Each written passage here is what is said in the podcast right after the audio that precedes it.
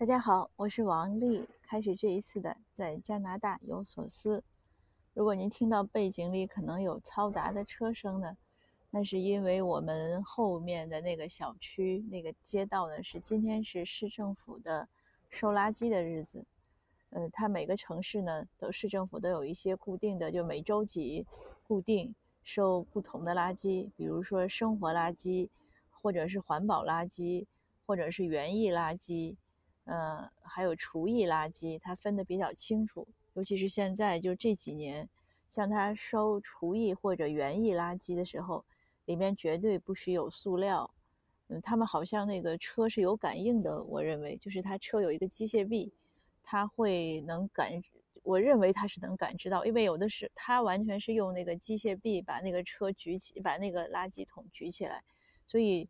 呃，收垃圾的那个司机，他是其实不会看你的垃圾，但是如果里面有塑料呢，他会发现，他就不会，就是他会把你整桶的垃圾都放在那儿。这是一种很奇怪的一种检测的方式，我不知道他们是怎么检测到的。呃，像我们小区呢，因为不是不归市政收垃圾管，我们是自己独立的物业，我们那个收垃圾的没有那么高级，那个车要靠呃师傅自己把车。把卡车停下来，自己把那个垃圾桶倒进去。但是之前呢也发生过，嗯，他在倒我们垃圾的时候呢，因为我们不知道我们的那个小区也分成了就是厨艺，就是有机垃圾和无机垃圾，嗯，所以我们我们家自己当时还是会把一些就非有机的垃圾放进去，然后他那个那个清洁清洁工就不肯倒，他就贴了一张条。后来又过了一个星期，我们还不懂，他又贴了一张。然后我们就在小区的物业群里讨论，发现大家都不懂。我们那个业务委员、业主委员会的有一个义工的财务，后来就仔细的去查我们小区物业的财务报告，他发现了问题。他说每个月我们的垃圾费都有一个额外的几百块，他们就打电话过去给那个垃圾场，垃圾场才讲说，因为你们的垃圾呢，呃，没有分无机和有机，所以我们要人工处理。就会有额外的几百块，因为它有机垃圾呢，他们会拿去做肥料，那你有塑料呀什么，它就不能沤肥。无机垃圾它大概会有一些处理，就是像塑料这样的，不知道是不是填埋还是怎么办，所以他们分的比较细。那通过这个事情，哎，我们当时小区才知道，然后大家又开始写了通知，中文、英文又挨着家发，呃。从此才搞清楚，我们也是属于这样的要区分垃圾的。呃，刚开始呢不习惯，因为那个有机垃圾像厨艺垃圾，要园艺垃圾还容易，它反正都是一些草呀什么。那厨艺垃圾就像你这个吃饭的残渣呀这些东西，果皮啊，有些鱼骨头啊，它有味道。呃，后来我们也是大家互相讨论，各自摸索，都各自有一套方案。总之就是你怎么把你的这个厨艺垃圾要攒一星期，呃，还尽量避免有味道，然后在一星期的统一的时候买那样，就是用一定要用那个纸袋子，那个纸袋子呢，它还要能禁得住，所以它要里面可能是涂蜡的，所以它禁得住一些汤汁。呃，这个垃圾呢，这个尤其是这个厨艺垃圾呢，我们这个城市因为有熊很多，所以我们规定早晨五点以前呢不可以放出去。因为熊会闻到味道，像我们家附近有一只熊呢，它会原来我们是周三倒垃圾，它每周三都过来吃垃圾桶，它就知道，那那个垃圾桶呢也要扣严了，否则乌鸦也会给你弄开，呃，乌鸦弄开它就会把那个垃圾挑的哪儿都是，有时候也会有浣熊来。哦，这是关于垃圾的额外的补充，所以如果你来加拿大生活呢，呃，这个倒垃圾的事情要注意。呃，一般各个城市呢，它都会有自己的一个，呃，就是其我我管它叫垃圾日历吧，它都会给你发说明，你的垃圾怎么分类啊，它每周怎么收啊，嗯，说的很清楚，一定要注意。刚开始觉得有点头大，好复杂，后来习惯了也就好了。那我这一这一期呢，其实是想想到我第一年呢，还有一个重要的事情忘了讲，而且也觉得值得分享。第一年九月份的时候呢，我上了一个英语班，呃，我们当时现在可能也是，当时福利比较好，呃，我不是讲我的那个英语测试呢高不成低不就，呃，还是可以要补一下。那这样的班呢，这是在他是在 college 里，就是在社区大学里，他有这样的班。呃，我们当时上的时候，像我们这样的移民呢，呃，基本上是免费，就交一百多块钱学杂费。我们当时班里也有来留学补语言的学生，他们的学费是一千多，所以还是蛮蛮有优惠的。嗯，我当时考的是应该第三级吧，他如果到第四级就可以修他 college 这里的课程。他这边的每个大学都有这样自己的一个呃英语的辅导的课，你都可以这样，就是你也可以考雅思，考考应该是雅思多一些，也可以考托福，嗯，符合成绩上他的课，也可以修他大学里的英语这样的测试。相对来说呢，大学里这个英语测试呢，好像都说更简单一些。嗯，但是如果比如说他要求四级过了才能上学，那你如果是三级或者二级，你就要一级一级修。呃，他分听说读写，呃，两门课，应该是听和说是一门，读和写是一门。总之呢，我当时就是也是在周围人的建议下我去上，但是我只上了一学期，呃，然后就 quit 了，就没有再继续了。其实我是可以升级的。我现在想，为什么我当时没有继续呢？当时我的自己给自己找的理由呢是太忙，因为我还在写论文，还在翻译论文，要准备博士论文。呃，而且这个上这个课呢，让我觉得很紧张。我们那个老师每差不多每每隔两节课就要来个小测试。后来他一说要 quiz，一说要测试，我就觉得我胃酸，就马上 胃疼，就涌起胃酸来，很紧张。呃，所以后来虽然是也是很顺利就读完了，但是不想再读了。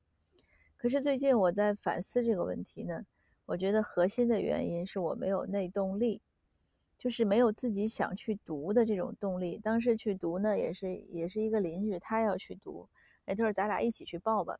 我那个时候还不会开车，他说没事儿，嗯，我我带你下去。所以有的时候就是他带我下去，然后下了课我先生来接我。然后也是由由他建议，他说这么便宜不上白不上，又是个 college 的课，那我就上了。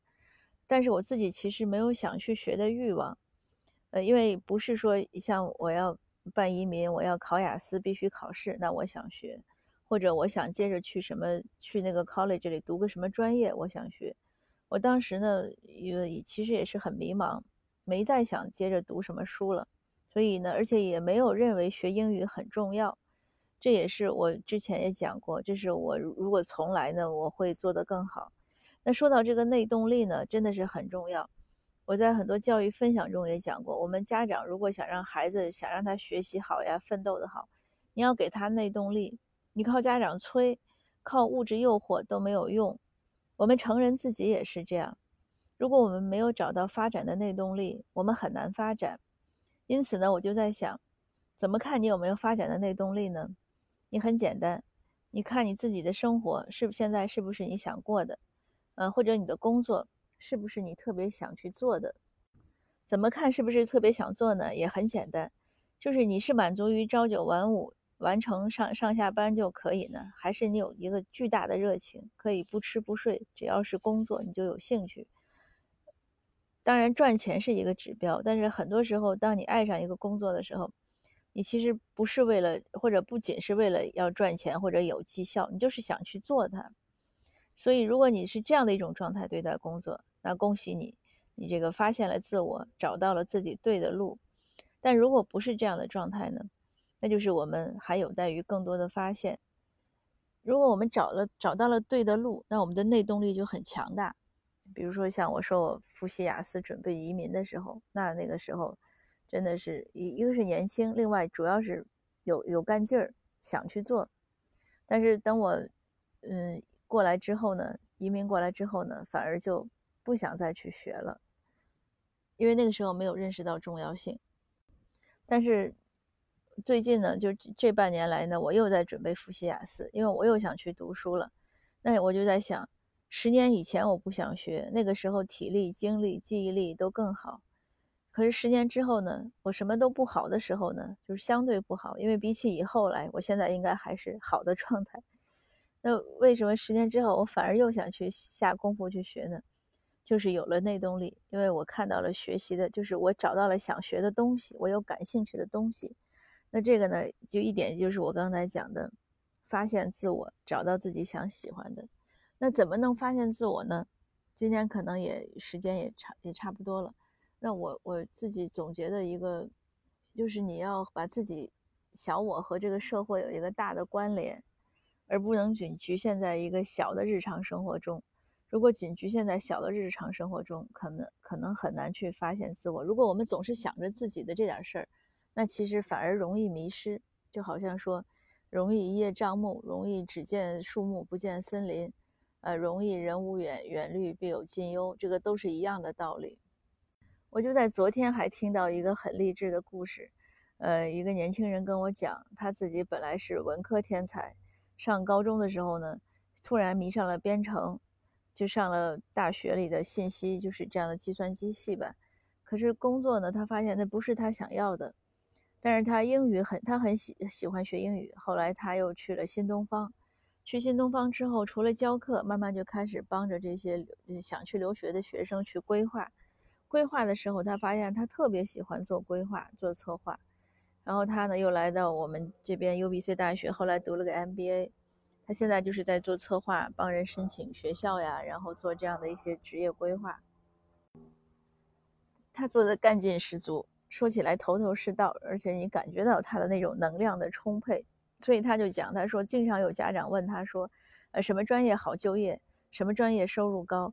他说这些都不是重要的，重要的是你的孩子想做什么，他适合做什么，他想做什么，让他去发现他自己，他的就是发现他的潜能，他就会做得更好。啊，大家刚才听到那个噪音，又是过了一个小飞机。呃，今天上午呢，阳光明媚，所以我又站到了阳台上，也因此您能刚才听到一开始听到那个收垃圾的车的声音。那所以，我每次都会在身边看到这样的事情，也包括我自己的经历。那还就是更加强调，就是我们要发现自己的内需，知道我们自己想要什么。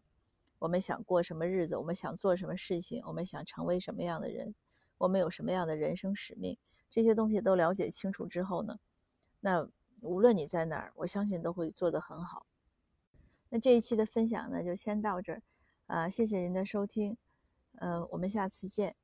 呃，顺便说一声，因为我这个录音呢设备比较简陋，就是戴着耳机，或者拿无线的，或者拿有线的。那可能有的听友反映呢，说声音有的时候大，有的时候小，呃，但说声音小的比较多，然后也有说有最后一声会忽然大，所以我也搞不清什么原因，就请您多包涵，谢谢。